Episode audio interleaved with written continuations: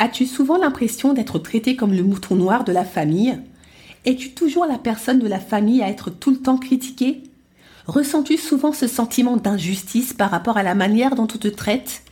Si tu as répondu oui à l'une de ces questions, no stress, ça sera bientôt la fin.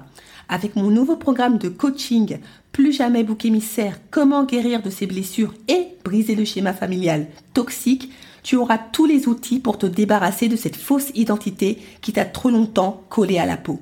Pour fêter le lancement de ce programme de feu, j'offre jusqu'au vendredi 10 mai une réduction de 200 euros.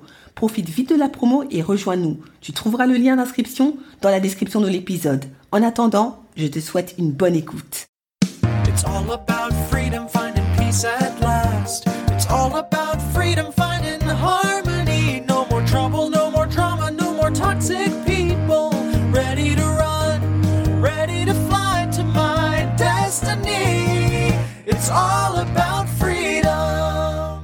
Bonjour et bienvenue dans l'émission Détox Parents Toxiques pour une liberté non négociable. Je suis votre hôte Nadia Chirel, coach de destinée. Ma mission de vie? Accompagner les femmes à se libérer de l'emprise des parents toxiques et à guérir de leur traumatisme d'enfance pour découvrir leur véritable identité et entrer dans leur destinée. Je suis ravie de vous accueillir dans l'épisode 69 Cerveau et traumatisme d'enfance. Quelles sont les conséquences des traumatismes d'enfance sur le cerveau? Face au traumatisme d'enfance, comment le cerveau réagit-il? Quelles sont les parties du cerveau les plus impactées par ces traumatismes?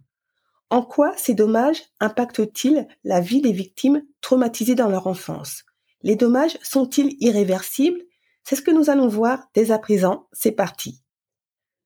Le cerveau est particulièrement vulnérable au traumatisme d'enfance car il est en plein développement et formation à cette période de la vie.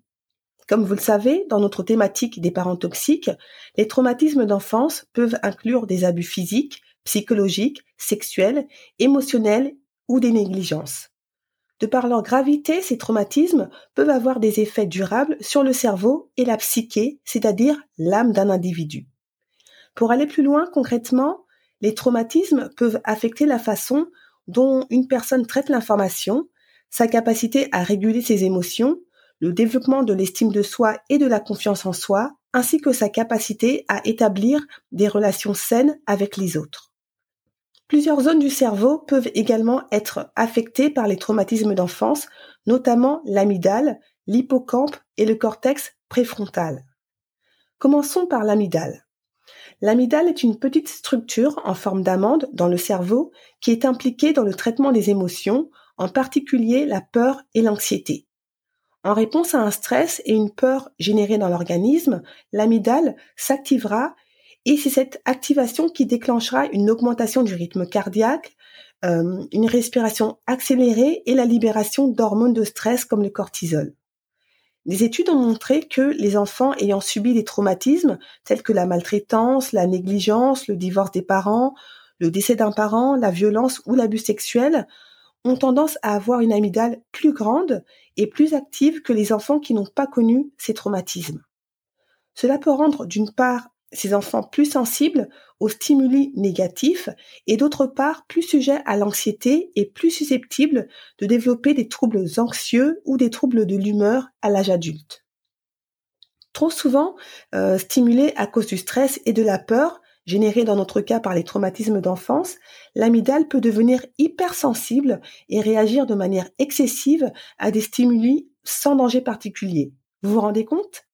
Il est tout de même important de noter que tous les enfants ne réagissent pas de la même manière au traumatisme et que d'autres facteurs tels que le soutien social et le soutien de certains membres sains de la famille, s'il y en a, peuvent aider à atténuer les effets négatifs des traumatismes sur le développement du cerveau et la santé mentale. Concernant l'hippocampe, euh, c'est une région importante du cerveau qui joue un rôle clé dans la mémoire à long terme et la navigation spatiale.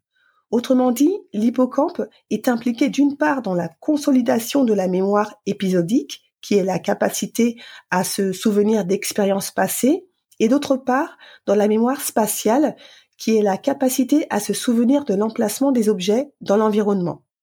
L'hippocampe est également impliqué dans la régulation de l'humeur et de l'anxiété. Encore une fois, les traumatismes d'enfance peuvent malheureusement avoir des effets dévastateurs sur le développement de l'hippocampe et son fonctionnement au point de rendre, à terme, difficile le traitement de l'information et la consolidation des souvenirs. Plusieurs études ont montré que les enfants ayant subi des traumatismes avaient des hippocampes plus petits que les enfants qui n'avaient pas été exposés à un tel niveau de stress. Sans grande surprise, les enfants soumis au traumatisme peuvent présenter des difficultés dans les tâches impliquant la mémoire telles que l'apprentissage, le souvenir et la reconnaissance de nouveaux stimuli. Certaines de mes clientes m'ont d'ailleurs fait part hein, de leurs difficultés à se rappeler de la date de certains événements ou à mémoriser certaines tâches qu'elles doivent faire. Elles ont donc mis en place certaines stratégies pour reprendre le contrôle et faire en sorte que ces troubles de la mémoire affectent le moins possible leur vie. J'en profite d'ailleurs, si elles m'écoutent, pour les saluer. Vous êtes des guerrières, vous ne lâchez rien et je suis très fière de vous. Continuez votre attention. Des recherches ont également montré que les effets négatifs des traumatismes sur l'hippocampe peuvent persister à l'âge adulte, ce qui peut avoir des conséquences sur la santé mentale et physique. Par exemple, des études ont montré que les adultes ayant subi des traumatismes d'enfance présentent un risque accru de développer des troubles mentaux tels que la dépression, l'anxiété et le trouble de stress post-traumatique. Au sujet du cortex euh, préfrontal, c'est une région du cerveau qui joue un rôle crucial dans de nombreuses fonctions cognitives, émotionnelles et comportementales. Cette région est située, comme son nom l'indique, à l'avant du cerveau et est impliquée dans la prise de décision, la régulation émotionnelle, la planification, la créativité et la flexibilité mentale, ainsi que la mémoire de travail, qui est une forme de mémoire à court terme qui permet de stocker et manipuler des informations pendant une courte durée, quelques secondes, en vue de les utiliser pour accomplir une tâche. Sans suspense, le cortex préfrontal peut également être affecté par les traumatismes d'enfance. Des recherches ont en effet montré que les enfants exposés à des traumatismes peuvent présenter une diminution du volume et de l'activité dans le cortex préfrontal, ainsi qu'une altération de la connectivité fonctionnelle entre cette région et d'autres régions du cerveau. Conséquence, les dommages à cette zone du cerveau peuvent rendre difficile la gestion des émotions et des comportements, ce qui peut entraîner des problèmes de comportement et d'adaptation sociale.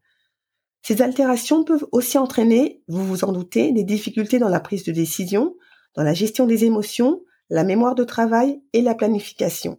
Pour résumer, une exposition constante au stress peut avoir des effets dévastateurs sur le développement du cerveau de l'enfant, tels qu'une réduction de la taille de l'hippocampe, qui pour rappel est une structure cérébrale cruciale pour la mémoire et l'apprentissage, des altérations dans les circuits neuronaux du cerveau, ce qui peut affecter la capacité de l'enfant à réguler ses émotions, à gérer le stress et à interagir avec les autres, des changements dans la structure et la fonction des régions impliquées dans le traitement de l'information émotionnelle, ce qui peut augmenter le risque de troubles mentaux tels que la dépression et l'anxiété, et enfin un risque accru de développer des troubles du spectre autistique et des troubles déficitaires de l'attention avec hyperactivité, le TDAH.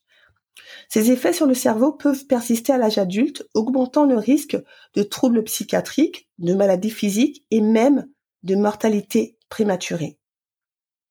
Au risque de me répéter, il est donc crucial de prendre au sérieux les traumatismes d'enfance et d'entamer de sérieuses démarches pour guérir à tous les niveaux en éradiquant les effets négatifs de l'exposition à cette fameuse toxine infiltrée durant tant d'années. C'est crucial les dégâts causés par la toxine injectée dans votre corps, âme et esprit depuis des années, voire des décennies, sont trop importants pour les ignorer.